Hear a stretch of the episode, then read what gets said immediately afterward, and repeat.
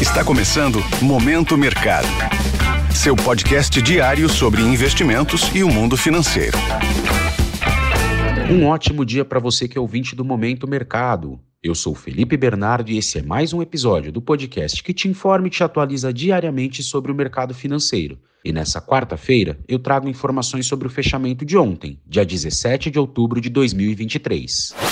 Cenário internacional. No mercado externo, os três principais índices de ações fecharam sem um direcionamento único no dia de ontem. A divulgação referente aos dados econômicos dos Estados Unidos, que ocorreram logo pela manhã e que apresentaram vendas no varejo mais fortes do que era esperado pelos agentes para o mês de setembro, sustentaram as expectativas de que poderá haver novos aumentos nos juros por parte do Fed, Embora a divulgação desse dado tenha, de certa forma, chamado a atenção do mercado por conta do tamanho do aumento e da distorção na divulgação desse dado, que foi maior do que o dobro do que era esperado pelos analistas, foi possível observar alguns setores da economia se beneficiando, pelo fato do pensamento de que, por mais que venham novos aumentos por parte do Banco Central americano, esses números com aumentos expressivos afasta a ideia de uma possível recessão por parte da economia norte-americana.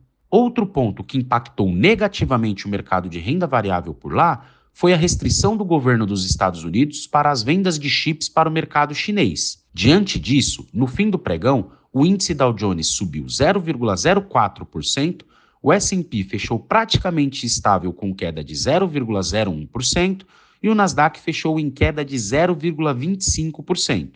No mercado de renda fixa, as treasuries, ainda refletindo as divulgações referentes aos dados de venda do varejo, apresentaram aumento na remuneração dos principais vencimentos, com os títulos de 2 e 10 anos se aproximando de níveis recordes dos últimos 16 e 17 anos, e a T-Note de 5 anos atingindo o patamar mais alto desde julho de 2007. No câmbio, o índice DXY, que mede o dólar ante uma cesta de moedas fortes, fechou praticamente estável e fechou com alta de 0,01%.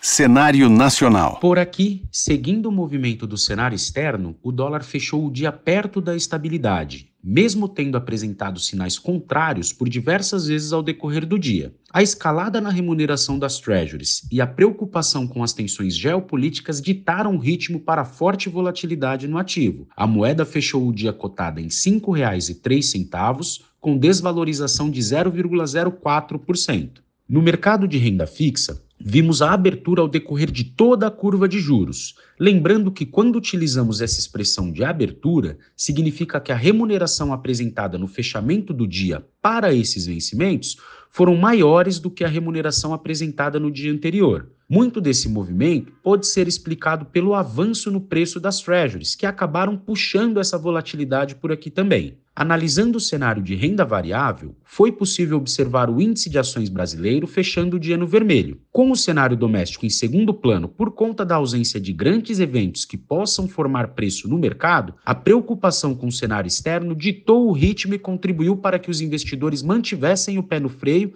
na procura por ativos de risco. Com isso, o Ibovespa fechou o dia com desvalorização de 0,54%, cotado pouco abaixo dos 116 mil pontos.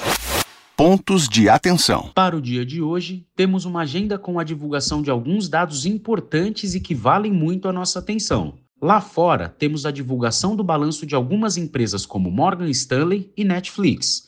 E veremos também a publicação do livro bege nos Estados Unidos, Publicação essa que traz uma visão geral sobre as condições econômicas norte-americanas e que poderá trazer novos capítulos para a condução da política monetária por parte do Fed. Por aqui, temos a divulgação do IBGE referente aos dados do varejo e o presidente do Banco Central, Roberto Campos Neto, participará de uma palestra do Credit Suisse. Dando um giro pelo mercado, as bolsas asiáticas fecharam mistas após a divulgação de alguns dados da China terem vindo mais fortes do que era esperado pelos agentes. Embora o setor imobiliário por lá ainda demonstre fragilidade, a notícia de crescimento no terceiro trimestre trouxe um certo fôlego para o mercado. No velho continente, as bolsas europeias operam majoritariamente em baixa nesse início de quarta-feira. Após a divulgação dos dados de inflação ao consumidor no Reino Unido, lá fora conhecido como CPI, terem vindo acima do esperado pelo mercado. Enquanto nos Estados Unidos, os futuros de Nova York também dão indícios de um dia complicado e operam no vermelho no momento, de olho no avanço da remuneração das treasuries. Com essas informações, vou ficando por aqui e finalizo mais um Momento Mercado. Eu agradeço a sua audiência, desejo um excelente dia e bons negócios. Valeu! Esse foi o Momento Mercado com o Bradesco. Sua fonte diária de novidades sobre cenário e investimentos.